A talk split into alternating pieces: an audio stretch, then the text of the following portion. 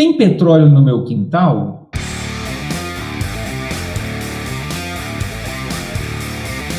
Somos do Show de Física e estamos aqui para despertar sua curiosidade para a ciência. Eu sou o Giuseppe. Eu sou a Amanda. E eu sou o Pedra. Nós somos estudantes de Física na UFES e somos do Show de Física. E hoje vamos, vamos conversar com o geofísico Paulo de Oliveira, ele é mestre em física e especialista da Petrobras com ênfase em sísmica de reflexão. Amanda, agora é com você. Então, Paulo, a gente vê muita notícia sobre as reservas de petróleo no Brasil, mas por que, que o petróleo ele não nasce igual a água? Oi, Amanda. Oi, Giuseppe, Pedro, Lasca, tudo bem? É muito legal falar com vocês. É, tenho um prazer, um carinho muito grande de falar com a turma da UFES. É, essa pergunta é bem legal, né? Porque se você pensar no petróleo, petróleo é óleo de pedra. E ele foi descoberto lá na antiguidade realmente em algo parecido com uma nascente, ou pelo menos algo que era acessível assim na superfície. Então, talvez não seja tão diferente assim. A gente sabe que a formação do petróleo leva milhões de anos, isso está relacionado a, a processos geológicos, mas sim, existe reservatórios de petróleo parecidos com aquíferos e às vezes até reservatórios que contêm água e óleo juntos, misturados. Então as coisas não são tão diferentes assim. Mas a verdade é que o petróleo ele não se, não se preserva na superfície por muito tempo. Né? Ele pode ser oxidado, ele pode ser destruído. E a gente não tem fontes ou riachos de petróleo por aqui. Mas o petróleo foi descoberto com mineração de, eh, de pedras ou até usado para artesanato, na antiguidade já se sabia que era inflamável, então já não é algo tão, tão novo e tão, tão difícil de encontrar assim. Não era antes, pelo menos. Cara, muito bom. É, a gente, como estudante de física, a gente sempre tem esse tipo de curiosidade para saber para que lado a gente pode ir depois que a gente se forma. Então, uma, coisa, uma pergunta interessante é quais são os principais conhecimentos e da parte de física mesmo que a gente precisa ter para poder fazer esse tipo de levantamento, para a gente poder conseguir é, estudar sobre esse tipo de coisa? Muito legal a pergunta, porque eu fiz física na universidade, mestre em física, e quando entrei na Petrobras, isso é muito comum na Petrobras também, existe um treinamento muito grande. O treinamento para você se transformar um geofísico de, da indústria do petróleo na Petrobras leva mais de nove meses.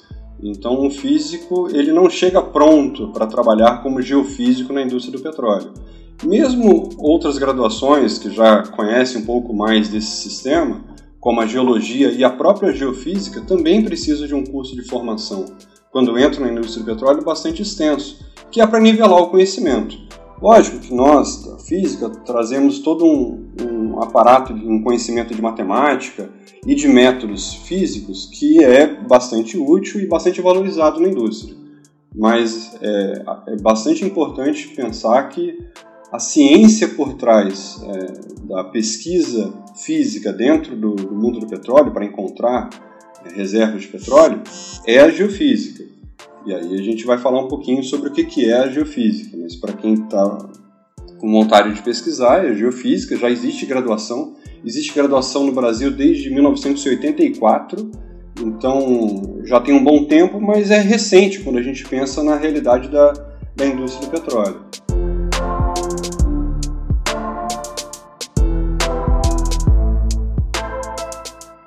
É, e como esses resultados teóricos é, obtidos pelo estudo da geofísica são utilizados na prática? É, como a Petrobras sabe onde tem petróleo? Essa pergunta é muito legal. E aí a gente mergulha para entender o que é a geofísica. Né? Na indústria, a gente costuma, e até boa parte da academia, costuma comentar que a geofísica é uma espécie de geologia à distância porque quando a gente está na mineração, o geólogo tem acesso à rocha, ele pode ir lá ver, pegar, fazer experimentos diretamente com a rocha. Na indústria do petróleo, como as nossas acumulações estão a centenas de metros de profundidade, às vezes a milhares de metros de profundidade, a gente não tem acesso direto à rocha. Por isso a importância da física e da geofísica. A geofísica ela utiliza métodos físicos, quaisquer que sejam, pode ser gradiente térmico, variações de campo gravitacional, campo magnético, ondas sísmicas, como de terremotos, às vezes fontes ativas de sísmica, de eletromagnetismo, para investigar a propagação dessas ondas pelos meios e aí sim ter acesso indireto à propriedade de rocha. Isso é muito parecido quando a gente faz um exame de imagem. Né? Existe exame de ressonância magnética, de é, raio-x e o próprio ultrassom. O ultrassom tem tudo a ver com o método sísmico, que é o principal método de pesquisa na geofísica é, na indústria do petróleo.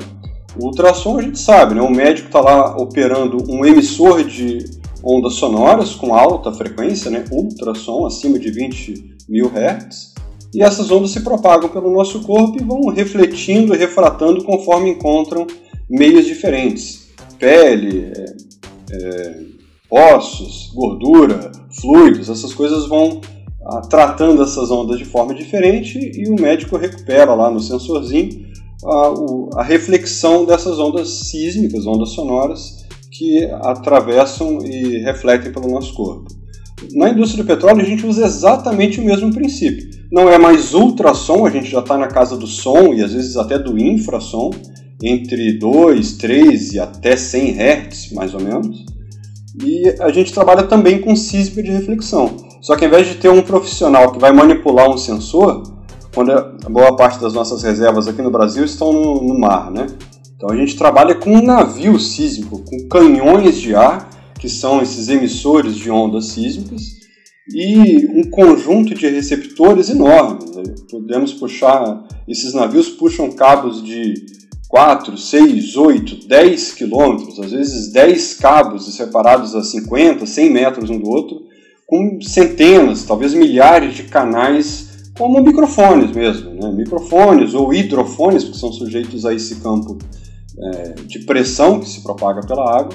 Então essa sísmica de reflexão a gente leva, é um experimento um pouco maior, né? inclusive para a cobertura sísmica dos grandes campos de petróleo aqui na, na, no sudeste brasileiro, campos de Tupi, é, diz que é a coisa que o humano construiu, a maior coisa é, que o humano construiu que se move no, no planeta, né? Porque justamente um navio enorme puxando cabos espaçados é, de 50 metros cada um, cabos de 14 cabos, cabos muito longos, né? Então é um experimento bem, bem complexo e a partir desse registro que a gente começa a trabalhar as imagens como o médico faz no exame de, de ultrassom. Então, a pesquisa na, da geofísica no petróleo, ela, ela é muito baseada nesse tipo de aquisição sísmica, ou levantamento sísmico. Esse aqui não é o único tipo que existe, mas talvez seja o mais comum.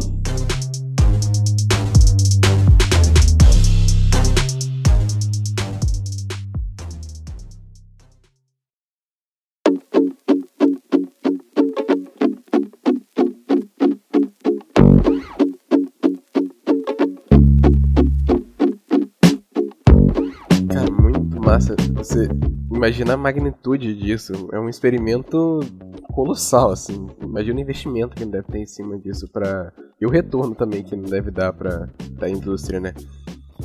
Bom, mas tem uma dúvida, parece meio idiota até. Pensa num exemplo. Tem milhares e milhares de barris de petróleo embaixo da minha casa. Por que quando eu, eu extraio aqueles milhares de barris, por que, que a terra não afunda? Se, por exemplo, a extração de petróleo tem algum limite que pode que se que pode trazer diferença, pode trazer algum estrago para a Terra ou pode fazer alguma alteração na geologia da, na, na área daquele local? Muito boa pergunta também. A gente vai mergulhando cada vez mais na atividade do geofísico aqui na, na indústria do petróleo. Né? É, a gente, bom, primeiro a gente vai ter que fazer um, um, um outro evento, convidar outros profissionais para a gente entender a geologia do petróleo, o sistema petrolífero como que essas coisas se formam, como que elas se preservam e o que que é, é, é fundamental, essa mensagem não pode ficar sem, sem passar, que o conhecimento de geologia é fundamental para a extração desses recursos naturais.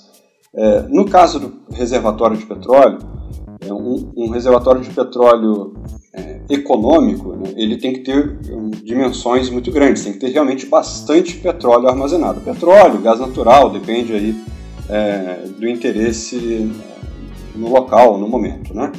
mas é um grande reservatório que pode ter aí alguns quilômetros quadrados ou algumas centenas de quilômetros quadrados, dependendo é, da jazida. Né? Então existem jazidas gigantes de petróleo que armazenam milhões e milhões de litros de petróleo.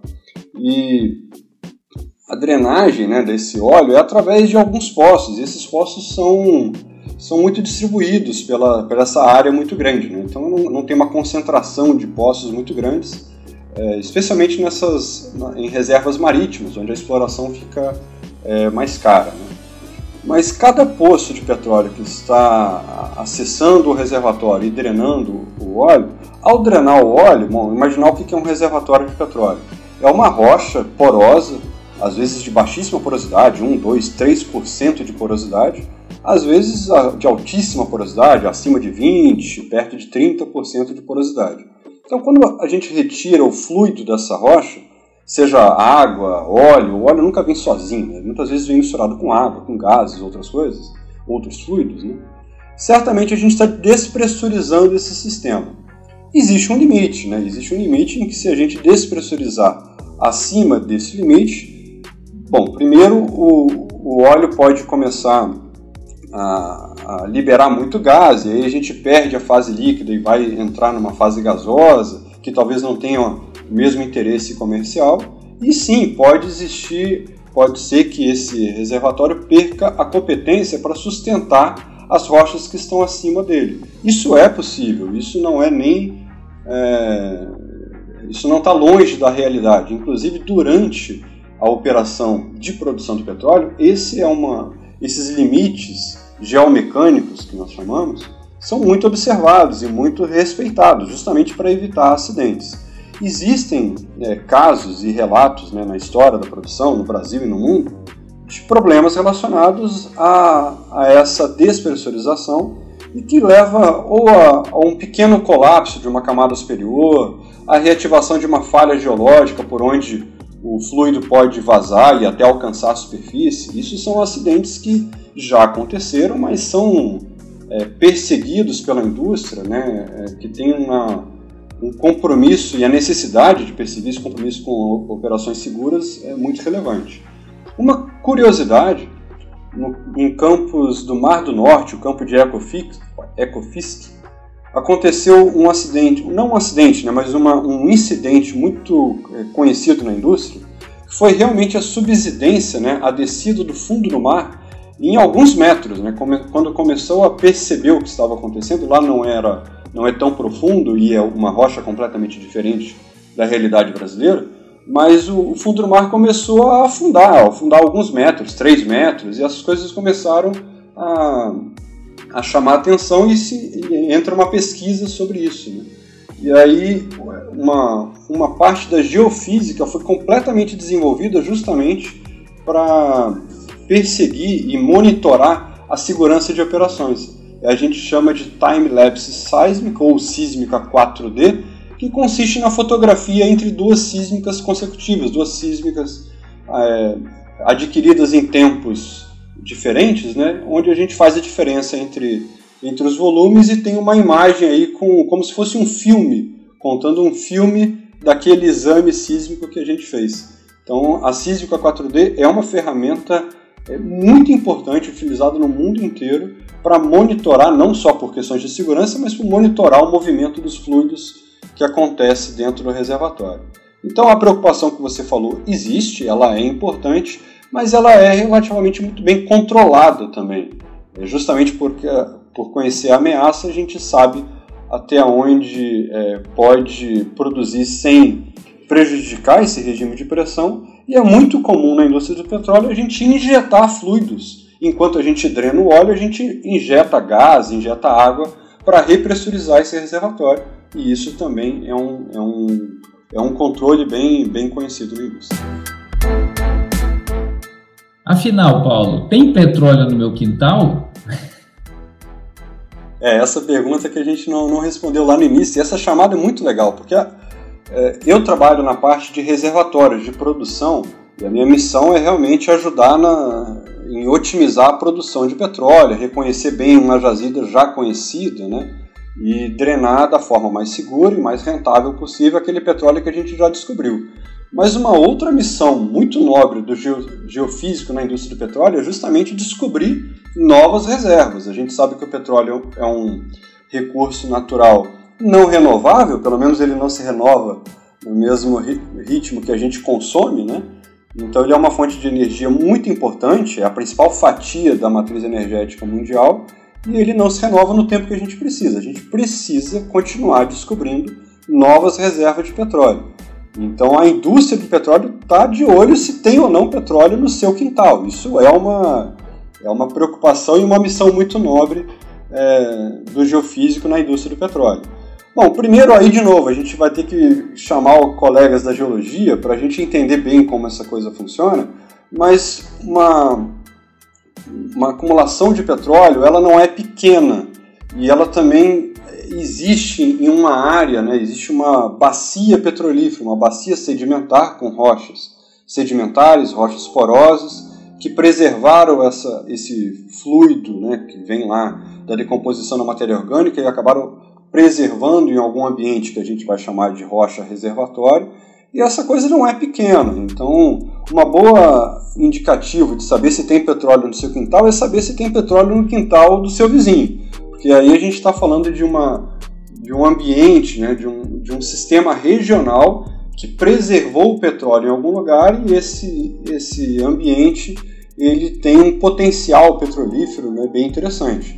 Na bacia de Campos, a gente tem dezenas, talvez centenas de campos de petróleo relativamente próximos um do outro. E aí tentar entender até onde que vai um, até onde começa o outro, é bem interessante. No norte do Espírito Santo, aqui próximo da, dos campos da Universidade Federal, nós temos também vários e vários, a gente tem dezenas de campos de petróleo em terra aqui no norte capixaba. E sabe-se que existe uma, uma região propícia, né, onde as as condições necessárias para formar um bom reservatório de petróleo foram, foram atendidas. Então, é, resumindo, uma, uma boa parte dessa, dessa resposta é existe um contexto regional, um contexto geológico que leva a isso. E se é, lá no passado o petróleo foi descoberto com esses pequenos vazamentos ou escapes que a gente chama de exudação, e que as pessoas enxergavam o óleo na pedra, né?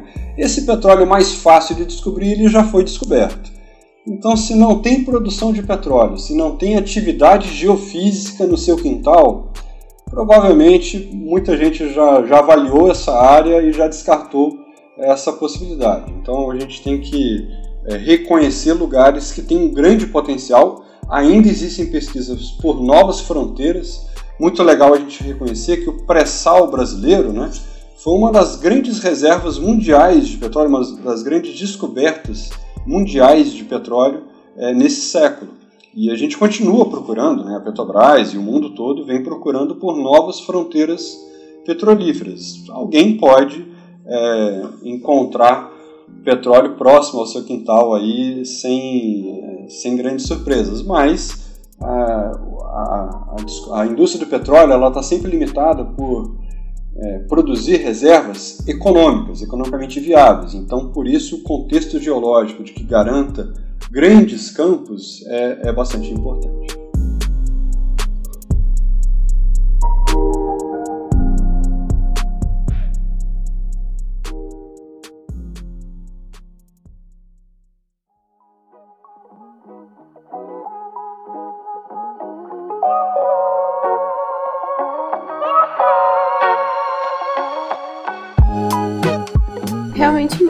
interessante, Paulo. É, eu, particularmente, não tinha conhecimento sobre tanta coisa sobre a geofísica.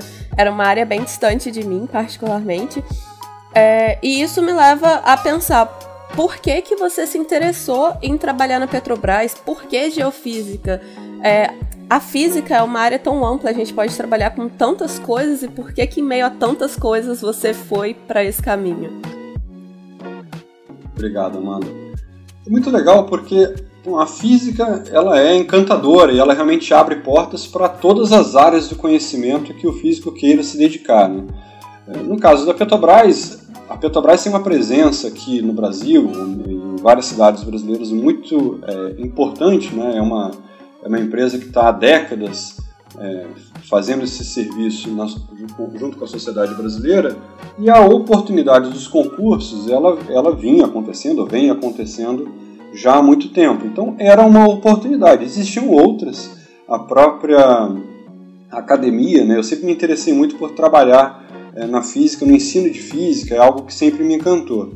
Quando aparece a oportunidade da Petrobras e do concurso, essa não é uma escolha que a gente faz. A gente pode escolher se preparar para o concurso, mas eu tive a sorte ali da, da aprovação e resolvi é, realmente experimentar. Não sabia nada do que fazia um físico na indústria do petróleo, do que era um geofísico, eu não conhecia esse mundo, mas aqui lembra que gente, eu passei por um curso de formação de nove meses, né? E aí a gente aprende um pouco e vai descobrindo os desafios. Talvez o desafio que ainda me prenda na indústria do petróleo é o fato de estar na indústria. Né? Eu, eu sou um físico formado em física, que trabalho com método físico, que tem uma, uma parte teórica e prática muito interessante, mas existe o desafio de estar inserido na indústria, inserido no meio de negócios, onde as coisas têm custo e têm benefício, têm retorno. Existe investimento na, na nossa área de pesquisa, existem projetos mundiais, né? existe desenvolvimento teórico ainda que sustenta a nossa atividade. Então, é, é uma loucura, é um ritmo de trabalho bastante diferente da universidade, com suas, seus pontos fortes e pontos fracos, mas o fato é que o desafio persiste. Então, ainda é bastante interessante é, continuar descobrindo o que, que pode fazer um geofísico no, na indústria do petróleo. E ele pode, assim como as missões são variadas, ele pode atuar como, como pesquisador mesmo, né? porque existe bastante desenvolvimento científico ainda para sustentar a nossa atividade. Muito bom, professor. E o que, que você falaria para uma pessoa que sonha em trabalhar nesse ramo hoje? Bom, adorei você me chamar de professor. É uma saudade que eu tenho e ainda dentro da indústria do petróleo eu continuo exercendo isso. E essa é uma dica né, para os estudantes de física. Não deixem de dar aula, né? não deixem de experimentar a sala de aula, que é sim um caminho muito nobre e cada vez mais importante na nossa sociedade. Isso me ajuda demais dentro da indústria. A capacidade de comunicação, de defender as ideias, de defender os projetos que eu aprendi na sala de aula, eu trago isso para a indústria e isso me ajuda bastante a, a caminhar e a crescer dentro né, da indústria do petróleo.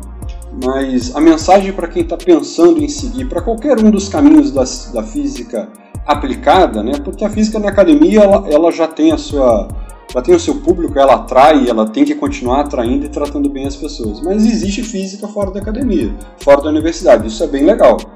E aí as pessoas não podem deixar a ciência básica, os princípios básicos de lado. Isso faz muita diferença no dia a dia. Isso é bastante importante. Para quem vai aplicar a ciência, não pode abandonar o conhecimento básico científico.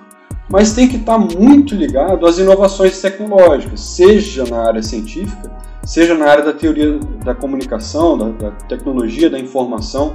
Isso é fundamental. A gente tem que estar ligado em machine learning, tem que estar ligado em outras formas de tratar os dados que são diferentes, que talvez ainda não estejam no chão de fábrica da indústria, mas que está apontado para o futuro e a indústria já está investindo nisso. Quem está se preparando hoje para se transformar em um profissional de física, de ciências dentro da indústria, não pode deixar de trazer esse lado da inovação, da inovação tecnológica para dentro da indústria, que é o que a indústria quer. E também tem que estar muito atento que é business, é um mundo de negócios, é um mundo que tem prazo, é um mundo que tem custo, é um mundo que você não pode é, trabalhar e estudar apenas aquilo que você quer, que você acha que é interessante, que é fisicamente é, atrativo e bonito. Você tem que trazer a aplicação e o ganho. Né? Então a indústria apoia todo e qualquer projeto de inovação científica, desde que esteja amarrado a um ganho esperado, ou pelo menos a oportunidade de um ganho. Então, trazer as coisas para a realidade da, de negócios é fundamental.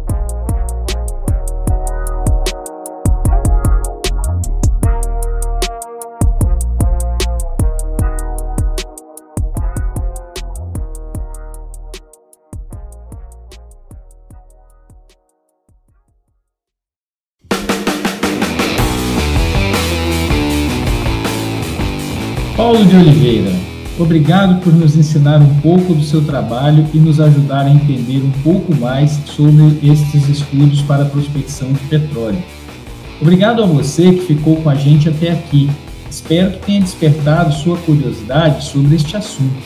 Se você gostou, envie aos seus amigos e siga a gente no Instagram, arroba. Até a próxima!